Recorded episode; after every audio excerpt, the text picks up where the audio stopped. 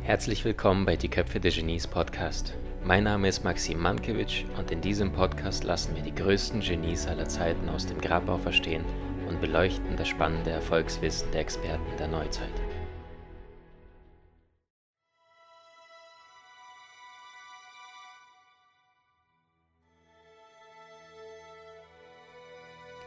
Es ist ca. 425 vor Christi.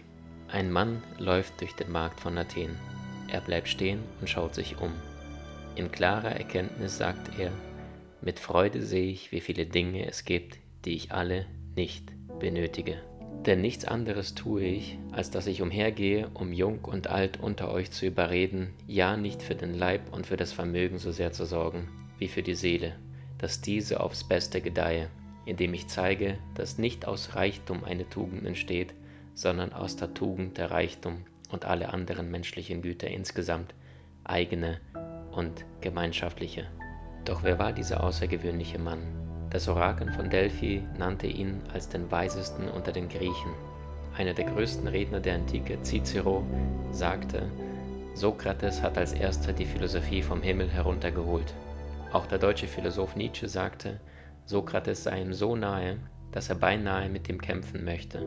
Und einer unserer größten Giganten unserer Zeit, Steve Jobs, sagte, ich würde meine gesamte Technologie eintauschen für einen Nachmittag mit Sokrates.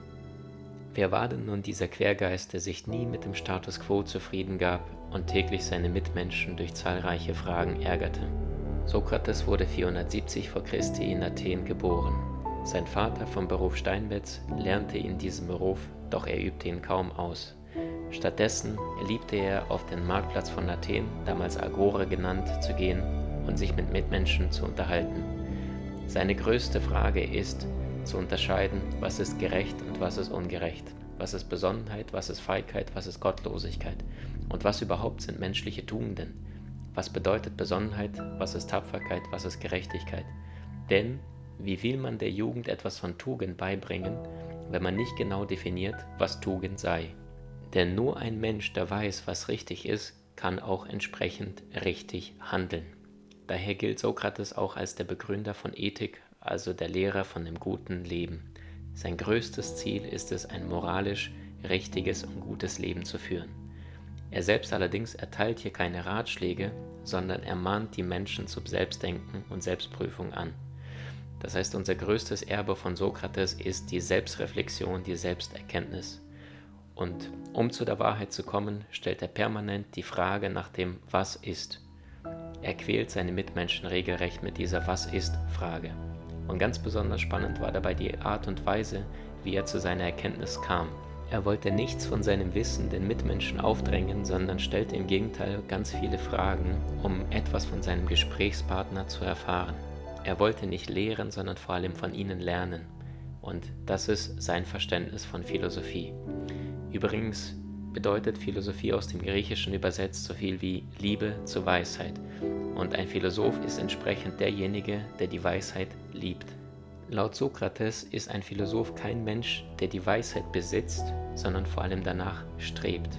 Er vergleicht Philosophie mit dem griechischen Gott Eros, also Gott der Liebe. Und Liebe versteht Eros nicht als Besitz, sondern als etwas, wonach man strebt. Und Wahrheit ist als Ziel, also das Ziel seiner Erkenntnisse im Endeffekt. Das heißt, der Philosoph, der strebt nach Weisheit, er sieht sie in der Ferne, verliebt sich in sie und macht sich auf den Weg, um diese Weisheit zu finden. Beispielsweise in einem Dialog auf dem Marktplatz von Athen, in dem er permanent Fragen an seine Mitmenschen stellt. Sokrates ist der Meinung, dass die meisten Dinge, die die Menschen sagen, nur eine Meinung darstellt, allerdings nicht wirklich das wahre Wissen. Und indem er Fragen stellt, bringt er sie dazu bei, dieses Wissen zu hinterfragen und dadurch dieses Wissen weiterzuentwickeln. Deswegen auch der berühmte Satz von Sokrates, der Kluge lernt aus allem und von jedem, der Normale aus seinen Erfahrungen und der Dumme weiß alles besser. Durch die von Sokrates entwickelte Methode Mäeutik ähm, dann später in die Geschichte eingeht und vor allem auf die Mutter von Sokrates zurückgeführt werden kann, denn seine Mutter ist vom Beruf Hebamme und die Hebamme soll nicht das eigene Kind, sondern das fremde Kind zur Welt bringen. Und genauso soll seine Gesprächstechnik mit der Geburtshilfe verglichen werden. Gemeint dabei ist, dass man eine Person zur Erkenntnis verhilft, indem man durch geeignete Fragen diesen Menschen dazu veranlasst, den betreffenden Sachverhalt selbst herauszufinden. So wird die Einsicht mit der Hilfe der Hebamme, also des Lernhelfers, geboren. Das heißt, der Lernende ist in diesem Bild der Gebärende. Den Gegensatz dazu bildet allerdings der Unterricht, wie beispielsweise in der Schule, wo häufig Frontalunterricht gehalten wird, damit das Wissen vermittelt wird. Sokrates allerdings ist der Anhänger davon, Fragen zu stellen, damit der Mensch selbst auf die Lösung kommen kann. Dadurch bringt er ins Wanken, was in den Köpfen der Menschen bereits als unveränderbar, also als gegeben gilt. Das große Problem, was er allerdings feststellt, ist, dass seine Gespräche auf der Agora relativ wenig Erkenntnis bringen. Denn nicht nur, dass die Menschen kein klares Konzept über etwas haben, sondern selbst die Menschen, die das Wissen haben sollten, also Experten auf ihrem Gebiet, ähm, sind unklar laut Definition von Sokrates. So sucht er beispielsweise, äh, um zu erfahren, was Gerechtigkeit ist, einen Staatsmann auf, um Frömmigkeit nachzugehen, besucht einen Priester und stellt ihm die Fragen, was das sei. Und um zu erfahren, was Tapferkeit bedeutet, kontaktiert er einen Feldherr. Doch seine hartnäckigen Fragen zeigen fast nie das Wissen desjenigen, sondern bringen vor allem das Nichtwissen seines Gesprächspartners ans Tageslicht. Und das mochten die Menschen nicht, denn sie kamen sich plötzlich dumm vor auf einem Gebiet, was sie seit Jahren beherrschten. Es ist ein Beispiel überliefert, dass Sokrates den damaligen Feldherr Laches nach Tapferkeit fragte. Für Laches ist es klar, was Tapferkeit bedeutet. Er versteht darunter die Standfestigkeit, mit der ein Kämpfer in der Schlacht ausharrt. Tapfer ist also nicht, wer nicht flieht, sondern durchhält und den Ansturm des Feindes überwindet. Dieses Konzept findet allerdings Sokrates zu starr, zu eng und er weist darauf hin, dass äh, Tapferkeit auch dann von Vorteil sein kann, wenn man einen Rückzug sinnvoll erachtet. Und das bedeutet nicht, dass man äh, nicht tapfer ist. Darauf überlegt sich Laches eine neue Definition von Tapferkeit und sagt, okay, dann ist Tapferkeit eine Art Beharrlichkeit der Seele.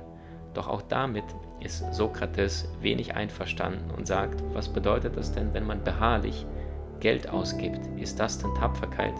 Um also richtige Schlussfolgerung zu haben, muss man die Definition noch genauer präzisieren, das was Sokrates dann auch entsprechend tat, indem er sagte, nur eine mit Vernunft verbundene Beharrlichkeit ist also in diesem Zusammenhang richtig.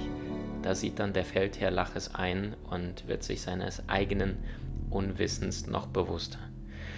Das heißt, Sokrates scheiterte vor allem mit seinen Fragetechniken, denn er brachte das Unwissen des Menschen an das Tageslicht und selbst hatte er allerdings auch keine Lösung vorzuweisen. Das heißt, er blieb stets bescheiden und besteht nicht darauf, dass er im Anschluss den Menschen aufklärte, sondern dass er selbst keine Ahnung hatte Deswegen ist auch Sokrates zufrieden mit einem Gespräch, an dem es keine Erkenntnisse zu gewinnen gibt, denn auch das ist für ihn ein Erkenntnisgewinn.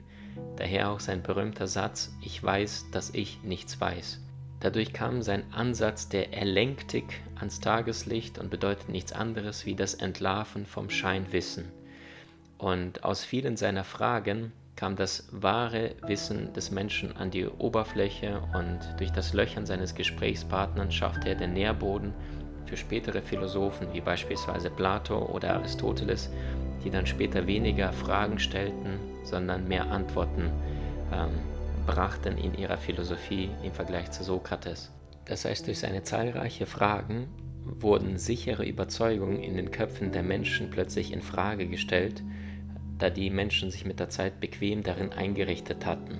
Und dadurch, dass er bei seinen Gesprächspartnern mit seinen vielen Fragen zur Unsicherheit äh, beitrug ähm, und ihr wahres Nichtwissen an die Oberfläche brachte, mochten ihn die Menschen nicht besonders, da sie sich plötzlich dumm vorkamen. Und nur die wenigsten waren tatsächlich dankbar. Sehr, sehr viele lachten ihn aus oder beschimpften ihn. Manche wurden sogar aggressiv durch seine Fragen und attackierten ihn körperlich doch blieb Sokrates stets immer gelassen. Als er einmal getreten wurde, äh, wehrte er sich nicht einmal, sondern ähm, wurde danach gefragt, weshalb lässt er dir so etwas gefallen.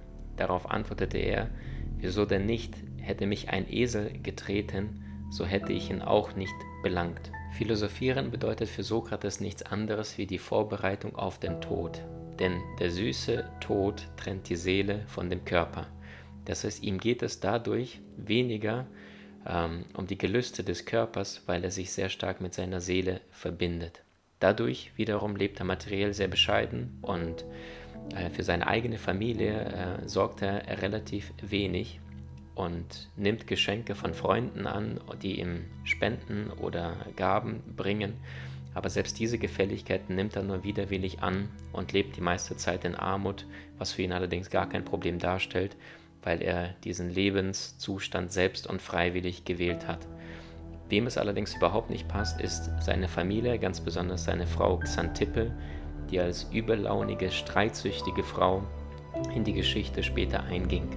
Denn seine Frau ist wütend, als er wieder einmal zu dem Marktplatz von Athen gehen möchte, um Menschen zu befragen und befiehlt ihm, er solle stattdessen arbeiten, statt permanent philosophieren. In ihrer Wut ist überliefert, dass sie einmal ihm einen ganzen Eimer Wasser über den Kopf gekippt hat. Daraufhin sagt er, sagte ich nicht, dass wenn Xantippe donnert, sie auch erregen macht. Eines Tages wurde er von einem jungen Mann gefragt, ob er denn ihm empfehlen würde zu heiraten. So sagte Sokrates, egal wie du dich entscheidest, du wirst es bereuen. In einem anderen Zusammenhang sagte er, heirate auf jeden Fall, wenn du Glück hast, bekommst du eine gute Ehefrau. Wenn du Pech hast, dann wirst du Philosoph. Sigmund Freud sieht Xantippe allerdings nicht ganz so kritisch wie die Weltgeschichte und sagt, dass gerade diese Frau ihn dazu getrieben hat, weil sie streitsüchtig war, stets in die Gassen zu gehen und raus in die Welt zu gehen ähm, und den direkten Kontakt mit seinen Mitmenschen suchen musste und so letztendlich ihn indirekt zum großen Philosophen machte.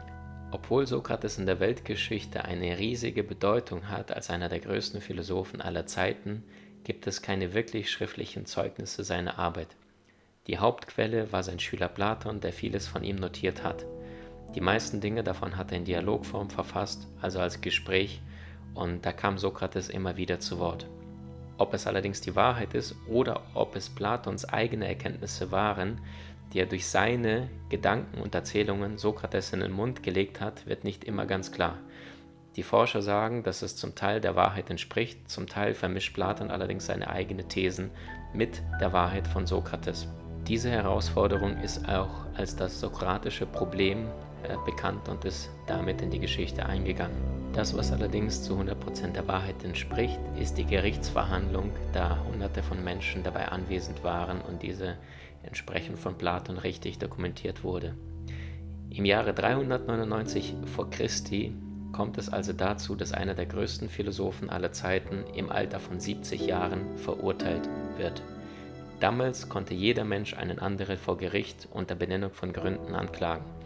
Sein Vergehen ist angeblich das Verderben der Jugend und Gottlosigkeit. Warum?